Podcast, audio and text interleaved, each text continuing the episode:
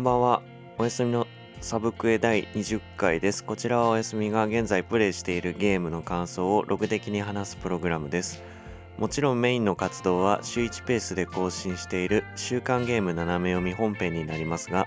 こちらも不定期で更新する予定ですのでよろしければお付き合いください。今回も最近プレイしているゲームの感想の話をしたいと思います。ではよろしくお願いします。今回話すタイトルは Tales of Arise あとは Tales of Arise のダウンロードコンテンツの Beyond the Dawn の内容と Final Fantasy XIV とあと Another Code Recollection あとは Persona 3 Reload の話をしたいなと思っていてクリアしたタイトルは Tales of Arise だけなんですけどそれぞれ、えーやった感想を話すのでえーまあ、もちろんあの革新的なネタバレっていうのはしませんが、えーこのキャラクターが活躍する話があってとか、えーこのセリフが良くてみたいな話はするかと思いますので、えちょっとでもネタバレが気になるという方は、え気をつけてください。じゃあまず Tales of Arise、これ2月の中旬ぐらいにクリアしてえーとクリアしたっていうのがまず、えーアライズの本編をクリアしてその後に、えー、Beyond the Dawn っていう追加ダウンロードコンテンツが、えーゲームの本編発売してほんとしばらく経ってから突然発表されてでそれが去年のあ2023年の11月に配信されたんですけれどもそれもクリアしてえー合計80時間ぐらい、えープレイしたのかなという感じで、えーであの PS4 版も発売当時に遊んだことがあるんで、えーだからど合計120とか130時間ぐらい、えー遊んでるのかなという感じなんですけど、まあ、なんであの今回、えーは、まあ、2周目をプレイしてその後にダウンロードコンテンツをプレイしてっていう感じで、えー遊びました。で、Tales of Arise に関しては、2週,、ね、2週目をやったのも、あの、ダウンロードコンテンツ、まあ、配信されたからプレイしたいなって思ったんですけど、なんか、本編の内容、ちょっとおぼろげだったんで、せっかくだからもう一回やってみようということで、えー PS5 版を、まあ、改めてプレイしたという感じなんですけど、えっ、と、すごく、えー面白、まあ面白かったっていうか、うん、満足感が高いゲームだったなっていうふうに思ってて、まあ、今回あのネタバレが、なんだろう、なしで話すんで、そこまで深い話っていうのは、えっ、と、できないんですけど、えーちょっと前に日付忘れちゃったな。えっ、と、Tales of Arise が、あの、出荷本数だか販売本数が300万本を達成したっていうことで、あの、お祝いのこうイラストみたいなのが X で公開されてたりとか、まあ、あとはあのセールをやってたりとかで全体的にこうお祝いムードなんですけどその発表されたイラストっていうのが、えー本編に登場するパーティーキャラクター6人と、まあ、それに加えてダウンロードコンテンツのメインキャラクターである、えーまあ、ナザミルっていうキャラクター、えー合計7人が描かれているイラストでであれを見た時にすごくあの満たされた気持ちになったというかすごくなんかね胸いっぱいになって、えーあ本当にこのゲームやってよかったなっていうあの気持ちに すごいなって、うんまあ、出先であのイラストを見たんですけど結構こうグッときて あのやばかったですけど、まあ、ゲームやってる最中にあのなんかなんていうんですかね涙するみたいなことはなかったんですけどなんかプレイし終わった後なんか後々こううん聞いてくるなというかあの6人プラス、まあ、ナザミル1人がこうなんかハッピーな感じでこう佇んでるイラストを見るだけでなんかすごく嬉しい気分にあなるなったなっていうのが、まあ、何十時間でプレイして、まあ、結果的にこう残った気持ちなんですけど。でゲームとしては結構スタンダードっていうかそこまでこう尖った特徴があるゲームじゃないのでまあアクション RPG スタイルでまあ、癖がないって誰でも遊びやすいと思うし、えー、難易度もこう幅広く設定できるんで、えー、まあ、好みに合ったものを選んでやっていけばいいのかなと思うんですけど結構操作もシンプルなんだけどでもパーティーキャラが6人いてあの誰を操作してもいいっていう作りになってるので僕がプレイした時も最初はあの主人公のアルフェンっていうキャラクターをずっと使ってたんですけど誰か仲間になるたびにこう順番に触っていったりして、えー、まあゲームとしてもストーリー云々っていうのはあのじゃなくてゲームの部分としても最後まで、まあ、飽きることなく遊べたっていうのがすごい良かったなっていうふうに思ってて。そこも、まあ、結構やってみてポイントが高いなっていう感じですかね。1周目プレイステーション4で遊んだ時はあのほとんど主人公のアルフェンしか操作してなかったっていうのもあってまあ、ちょっとそこがあの1周目での、まあ、反省だったんで2周目今回遊ぶ時はいろんなキャラクターをあ触ってみようっていうのはもともと意識してやってはいたんですけど、まあ、実際やることで2周目もこうだれることなく最後まで遊べたなというところとあと戦闘中結構なんですかねドラマが生まれるというかパーティーキャラクター同士のあの協力技みたいなのが結構頻繁に発動できるんですけど自分が操作してるキャラクターでこう敵を追い詰めてってでなんかポイントみたいなのを貯めてってでそれが一定値に達すると今だみたいな感じになって仲間と即座に合流してこう協力技を打つ。でこうカットシーンみたいなのが毎回ちょっと入ってまあ、かっこよく技が決まってみたいなのがあるんですけどそれをやることでこう実際になんか戦いの場で仲間たちがこう協力して最後に息を合わせて敵にとどめを刺すみたいなこうドラマが生まれるのがすごいいいなと思ってて。もっと言うとあのパーティーキャラクターって6人いるんですけど戦闘の場に出られるキャラクターっていうのは4人までなんで2人はあの控えに回ってしまうんですけどその協力技っていうのを発動するとあの控えのキャラクターも前線に、まあ、一瞬だけだけどあの出てきて一緒に技を決めてくれるっていうのがあるのであの6人でずっとこう攻略を進めてる感が最後まであったっていうか仲間外れがあのできないような、えー、作りになってたのも良かったなっていうふうに思います。まあ、だから本当にこう画期的なシステムが 採用されてたりとか斬新な仕組みがあるっていうゲームではなかったんですけど逆にこう 安心して遊べるっていうのはすごく良かったなというふうに思うしまあ間違いなくこういわゆる日本産の RPG っていう中ではこうクオリティとして高いもんだったと思うので本当に安心して遊び続けられるというか、まあ、間違いないよね、みたいな感じですかね。で、えっ、ー、と、ストーリーに関しても、あの、過去の回でちょっと触れてたりしたんですけど、まあ、2つの異なる種族が反目し合っていてっていうような世界観なんですけど、じゃあ、この本編が終わって、えっと、このダウンロードコンテンツ内で語られる物語っていうのは、えー、本編の物語から1年が経過した世界っていうのが舞台になっていて で本編のネタバレをしないように状況を説明するっていうのはなかなか難しいんですけど、うん、まあひとまず本編の中で物語っていうのはまあ一つの決着を、まあ、迎えるわけですよね。まあ当たり前ですけど。でその後世界がどうなったのかっていうのを実際自分がこう世界を渡り歩くことでまたもう一回各地を旅することで目にすることができるっていうのが今回プレイしてて単純にあの嬉しかったですね。で結局、まあ、本編の中で一つの決着を迎えたとはいえなんだかんだ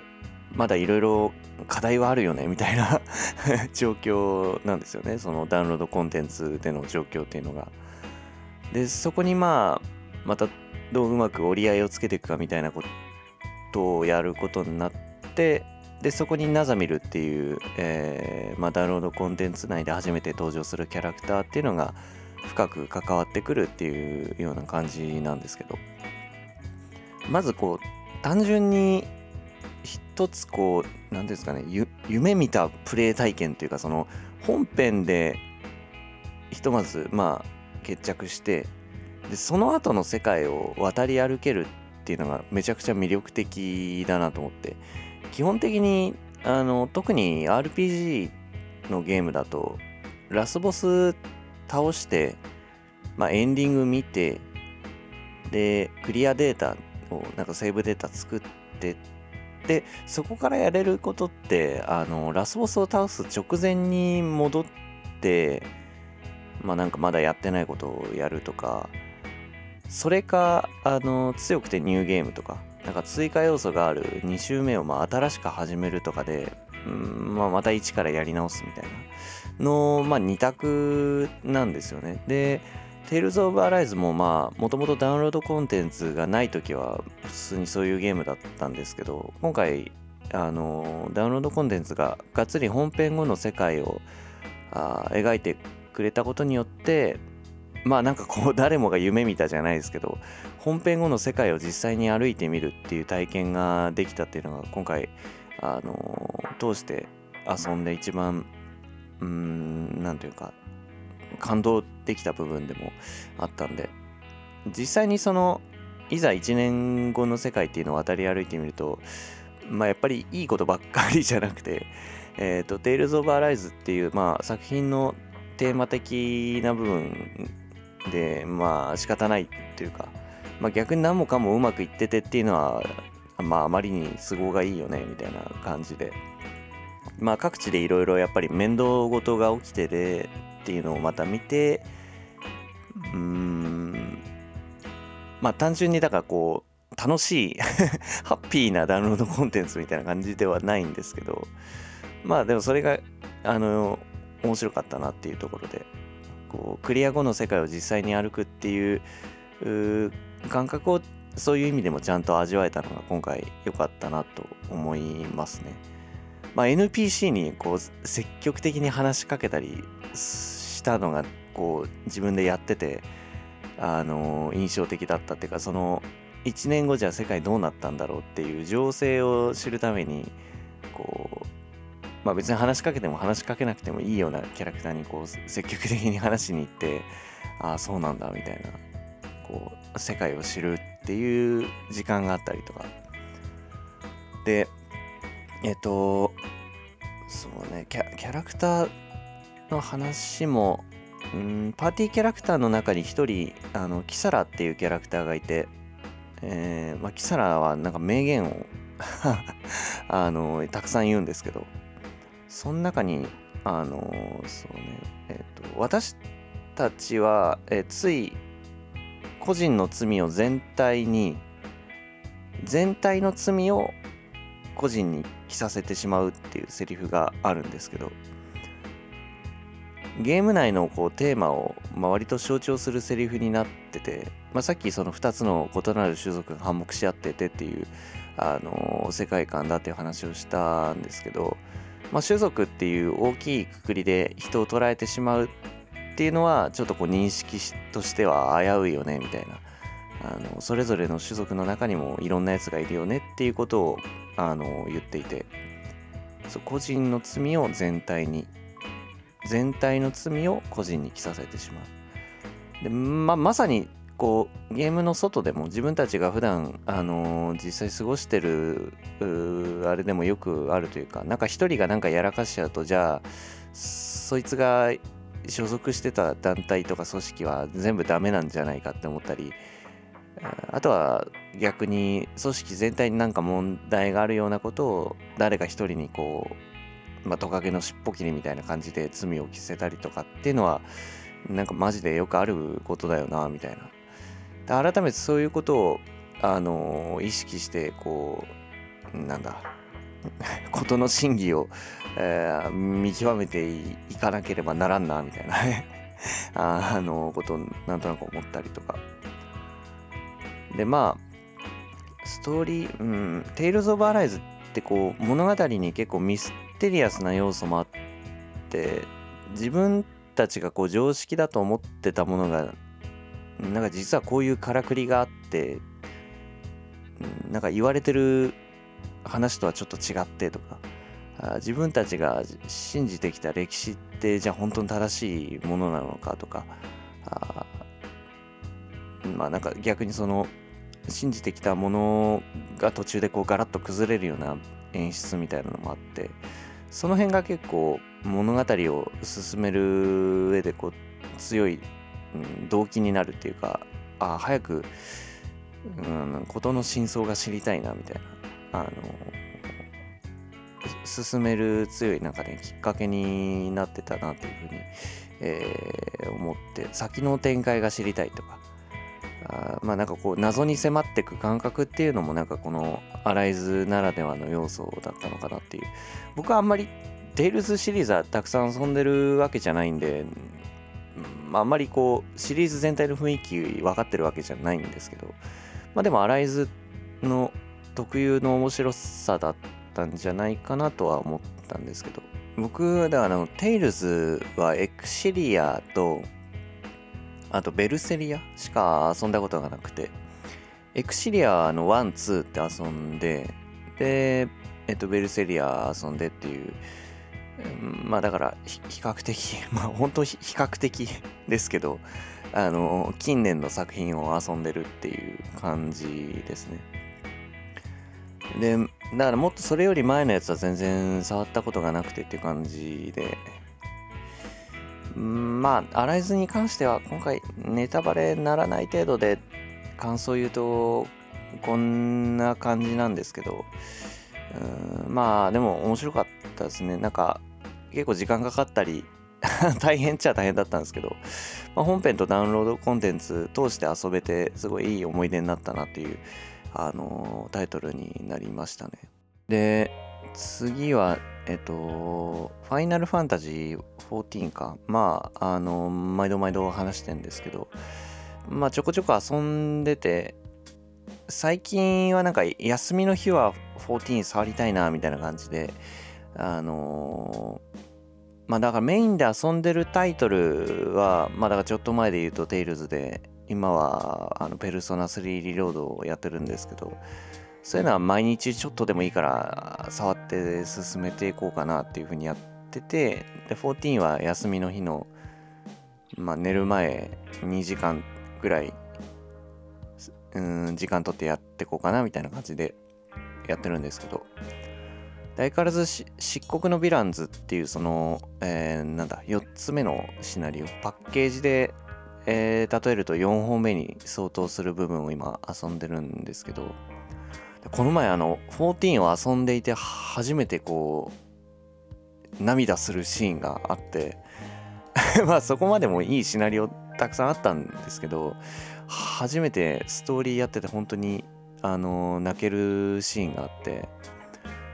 うん、ま、うん、メインキャラクター絡みのエピソードなんですけど14ってやっぱりあのプレイ時間がすごく長くなるタイトルなんであのメインキャラクターとの付き合いっていうのも結構長くなってくるんですよね。これあのまあ14っていうその、うん、随時こう更新されていくコンテンツならではの魅力だと思うんですけど付き合いが長いと、まあ、NPC にもそれぞれにこう濃密な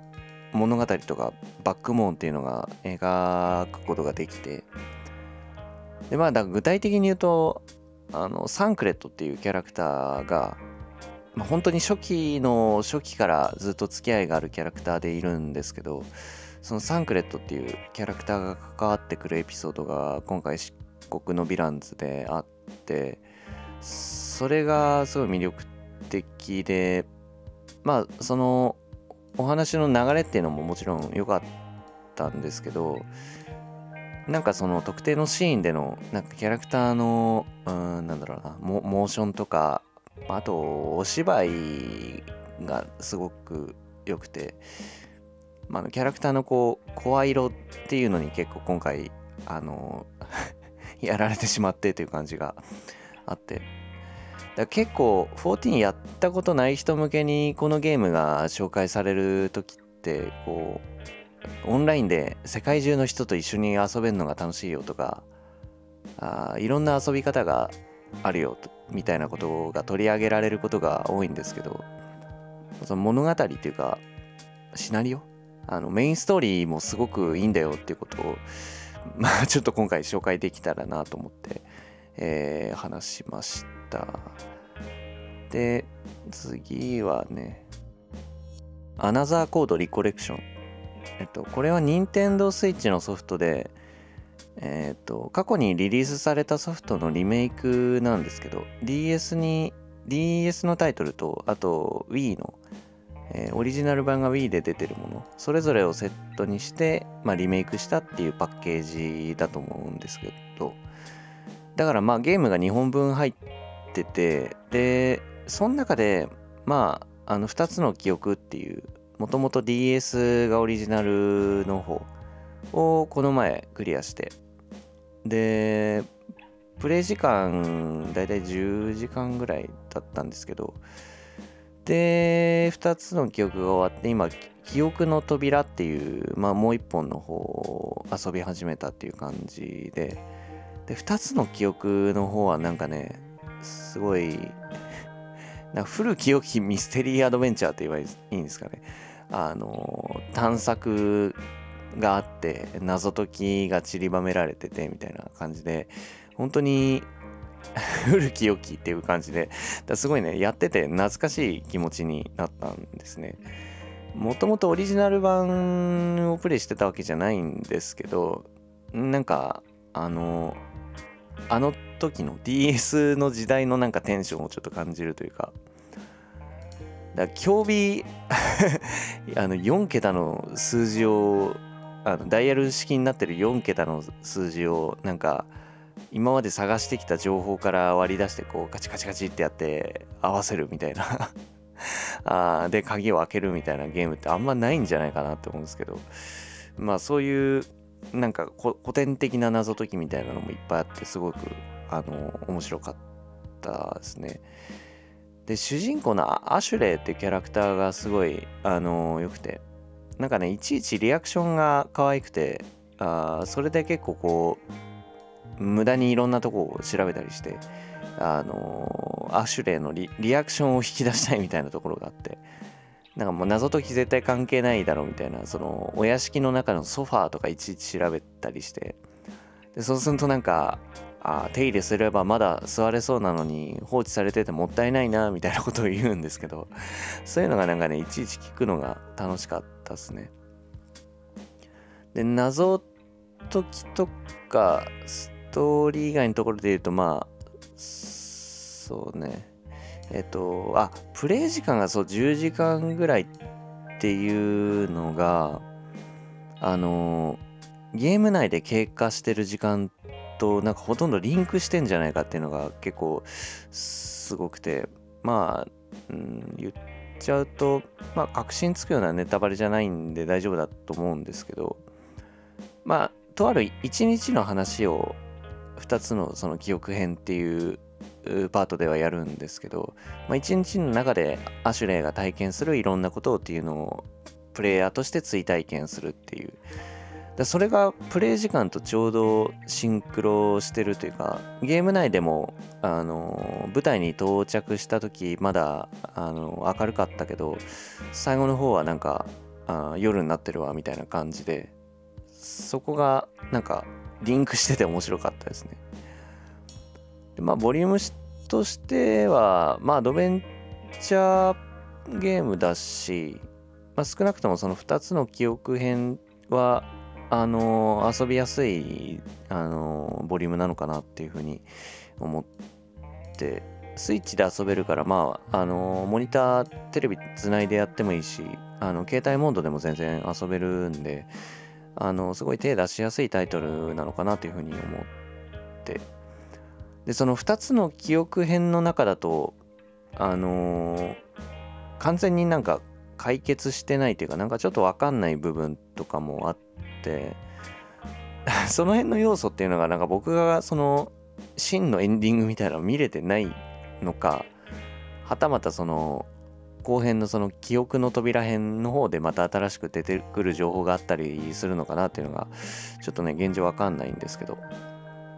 まあ多分このリコレクションっていう今回リメイクを作るにあたってその辺も結構再構成してるところがあると思うんですよね多分。少なくともリアルタイムでアナザーコード DS 版が初めてリリースされた時ってその続編作るかどうかとかって多分ちゃんと決まってなかったんじゃないかなって勝手に思ってるんですけど多分ね DS 版から Wii 版出るまで結構時間空いてんじゃないかな。なんでまあなんかその辺の話の描き方みたいなのね変わってんじゃないかなって思うんですけど。でうんとまあこれもちょっとゲームの中身に触れちゃう話ではあるんですけどあの今回えっ、ー、とまあ後編新しく記憶の扉編を遊び始めて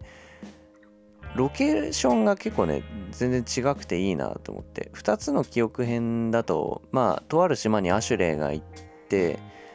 で探索パートでメインになるのってこうお屋敷の中なんですよね。だから基本的には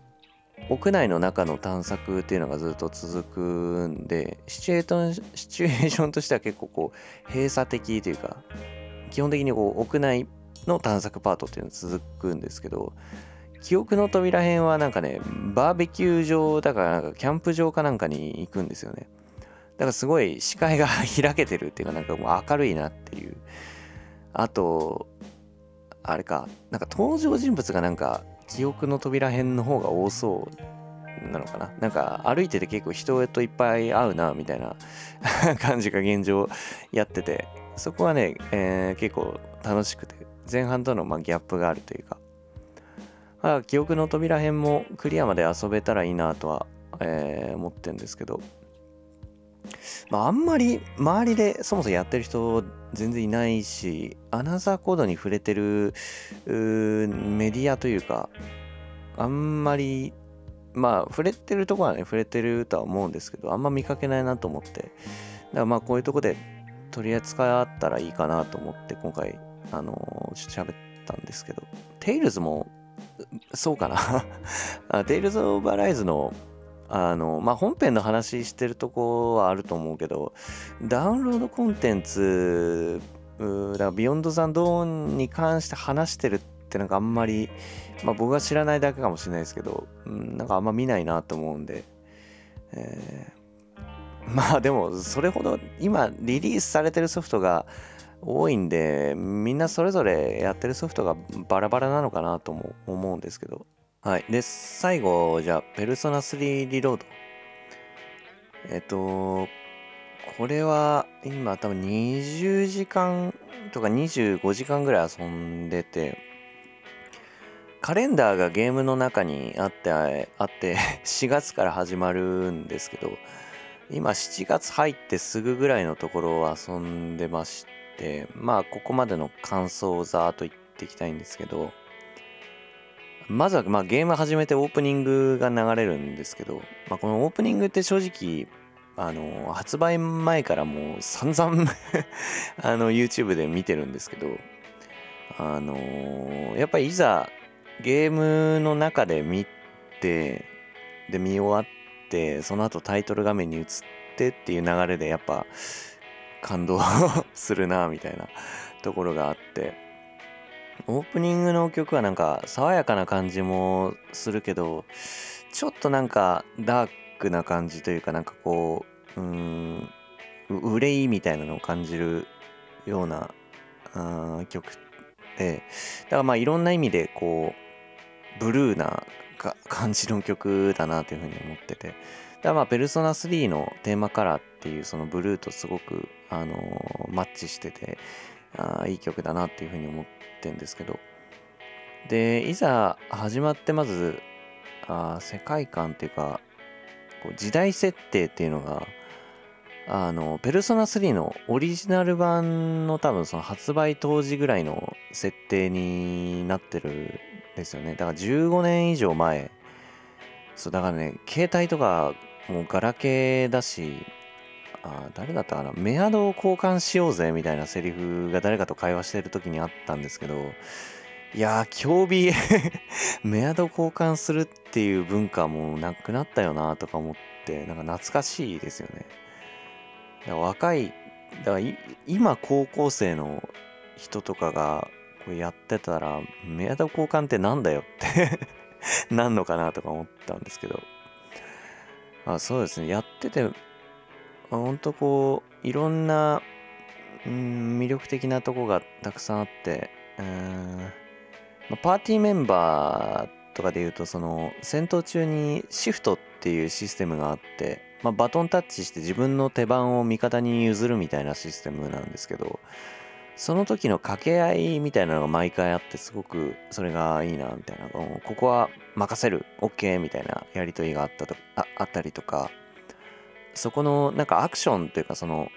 3D モデルがバトンタッチされた後にこう戦闘態勢に入るみたいなこうポージングするみたいな動きとかがめっちゃ良くて。あと表情もめっちゃいいですね。なんかキャラクターの 3D モデルの、まあ、特に戦闘中はマジでいいなってずっと思ってて。正直それを見たいからなんかシフトを使うまであるみたいな 感じで。特に、まあ、ゆかりとかあまあまあみんないいんだけど まあゆかりの表情がいいなとか。あとなんか順平のなんか任せなさいみたいなセリフとか。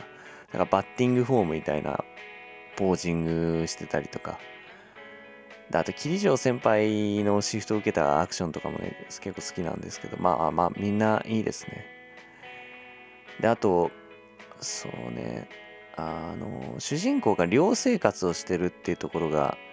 えー、すごくいいなって思ってて。主人公はあの寮生活でパーティーメンバーみんなと同じところに暮らしてるんですよね。特別課外活動軍みたいな名目でまあ敵の、まあ、シャドウとの戦いに身を投じていくんですけど、まあ、家に帰るとみんないるんですよね寮だから。あの1階のラウンジでおのおのくつろいでたりとかだ2階上がってってなんかちょっとこう本読めるスペースに一人でポツンといたりとか、なんかそういう生活感が見えるのがすごいいいなっていうふうに思いますね。家帰るとやっぱ基本普通はね一人じゃないですか。だから帰ってきたところにみんないるっていうのはすごいいいなと思ってて。あとは、まあ、BGM かな？全体的にやっぱいいっすよね。なんかまず学校に投稿する時に流れる曲みたいなのがなんかめっちゃ爽やか なんですよね。いや、自分学校通ってた時、こんな 爽やかな曲流れてなかったな、小告知で、みたいな思いましたけど、下駄箱のところで。まあ、まあ本当全部いいんですけど、ど、どの曲もいいんですけど、タルタロスっていうそのダンジョンでかかってる曲とかはなんかすごいシンプルなループの音楽でまあだからタルタロスの攻略っていつまで続くんだろうなとかそのまあ不安をまあ煽るってことじゃないけどなんか演出してるのかなっていうふうに思ったりとかなんかこう無機質でちょっとこう不気味な感じの曲というか、なんかこう先が見えないシチュエーションとすごくマッチしてるなとか。あと、戦闘が始まると、あの、マスディストラクションっていうあのオリジナル版から続投してる曲とか、今回新しく収録されてる曲とか、あの流れるんですけど、どっちもテンポがいいっていうか、まあ、戦闘のテンポがそもそもめっちゃいいんですよね。だから楽曲との親和性が高いというか。うまく戦闘が流れつかめるとこなんか楽曲のサビに入るぐらいのところでなんかこう最後の一撃みたいなのがバンと決まってな気持ちよく戦闘が終わるみたいなね。あのパターンが結構やっててあるんですけど。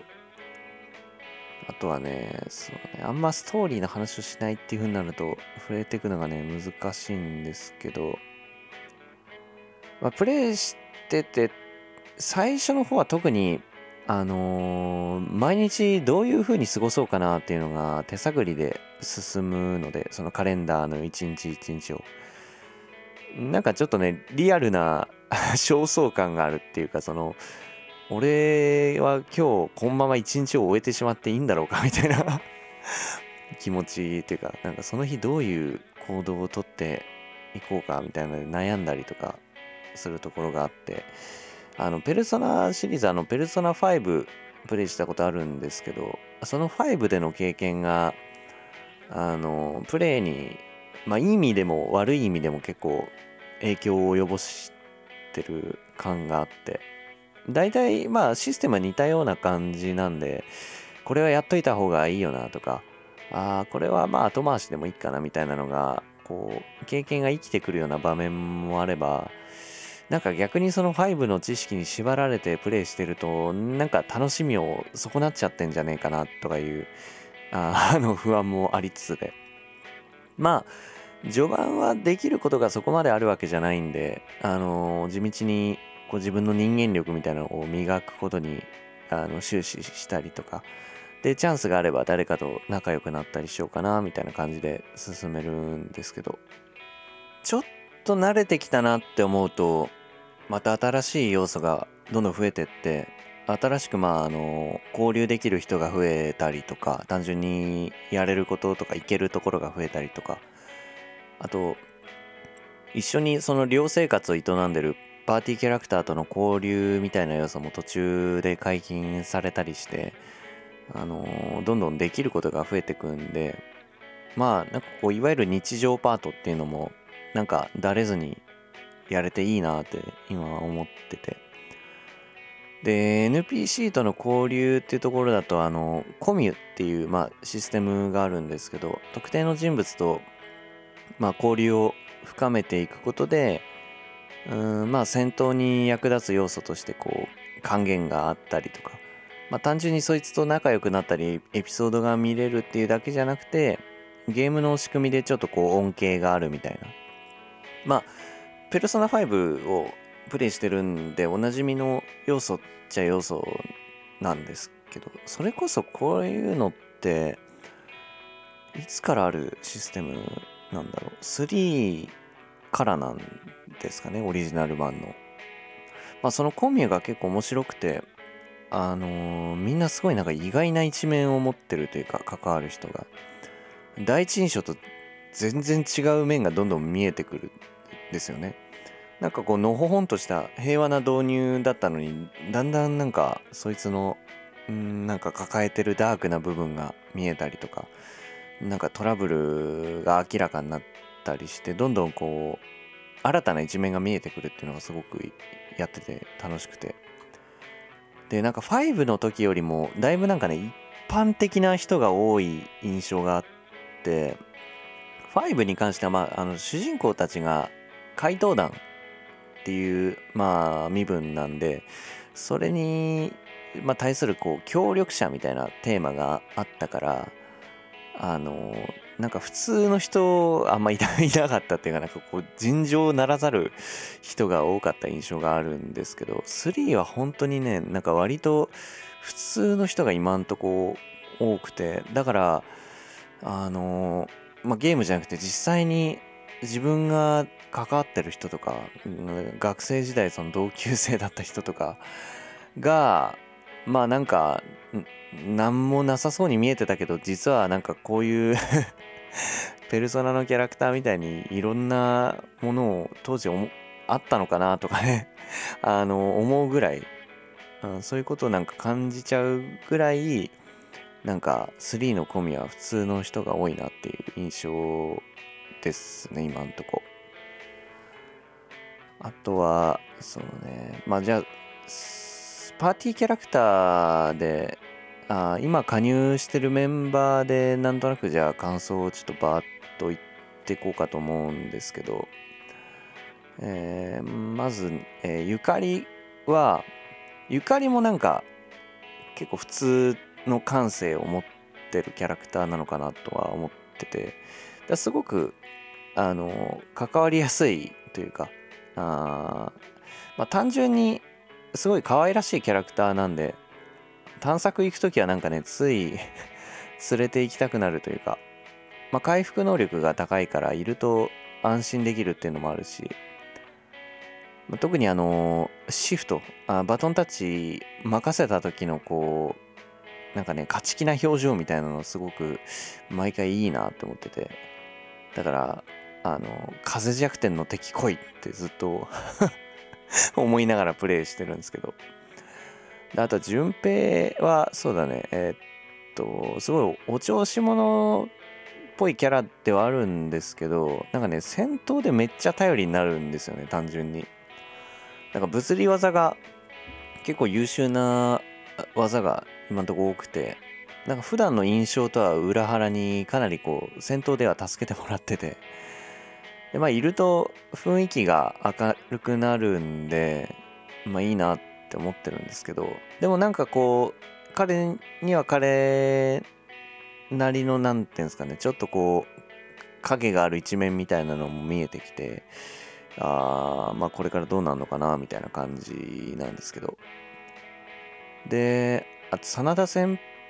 輩はえっ、ー、とペルソナ5でも先輩のパーティーメンバーっていうのはいたんですけどまあ男性あの主人公と同性で先輩のキャラクターっていうのはなんか初めてだなと思ってまあ頼もしいっていうか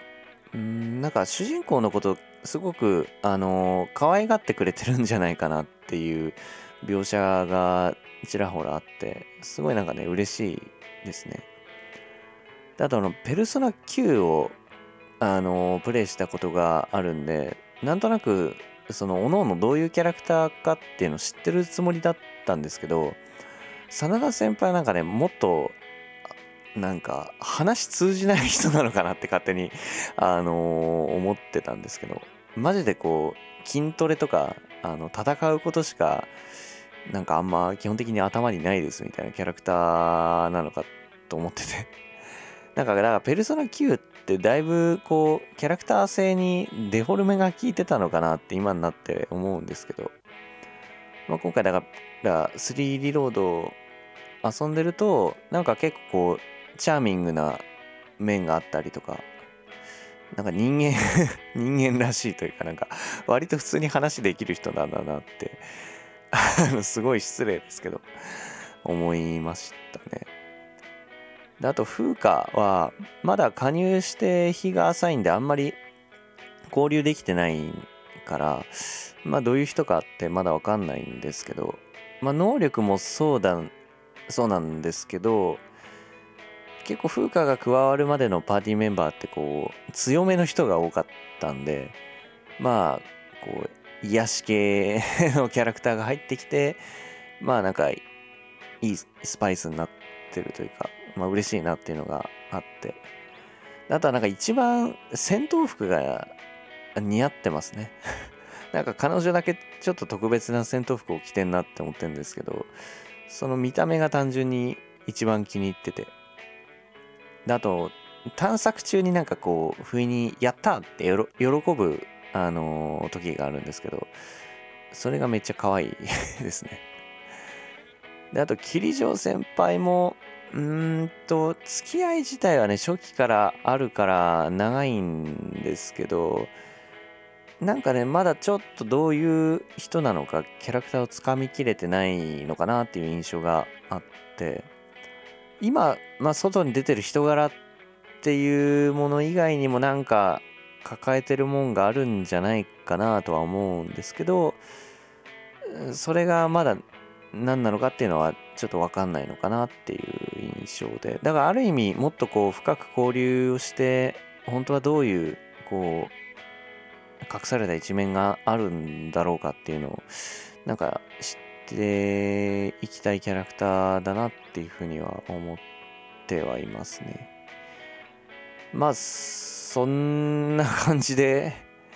まあ本当にまだまだ序盤だと思うんですけど、まあとりあえずここまでの感想で、まあクリアまで まあ当たり前ですけど、あの、このまま遊び続けたいなとは思ってます。最後に、あの、これ、ゲームの感想じゃないんですけどすごく嬉しいニュースがあってえっ、ー、と以前は XBOX とか PC 向けに発売されてたえっ、ー、とハイファイラッシュっていうゲームがあるんですけど、えー、発売から1年経ってこのタイミングで、えー、2024年3月19日に、えーまあ、プレイステーション5版ぱ僕が持ってるあのハードで遊べるようになるっていうことが分かってまあリリース当初からすごく気になってたタイトルではあったんですけどまあやっとあの遊べるということが分かってやっと遊べるっていうかまあ遊べるって思ってなかったんでまあスケジュール的にはだいぶその発売日 厳しいんであの配信されてからすぐに遊べるわけじゃないんですけどまあでも絶対、えー、今年中にはやりたいなとは思ってて。まあだからなんかねえっ、ー、とロック音楽とうんまあなんかそれに伴ってこうリズムアクションみたいなのがあったりっていう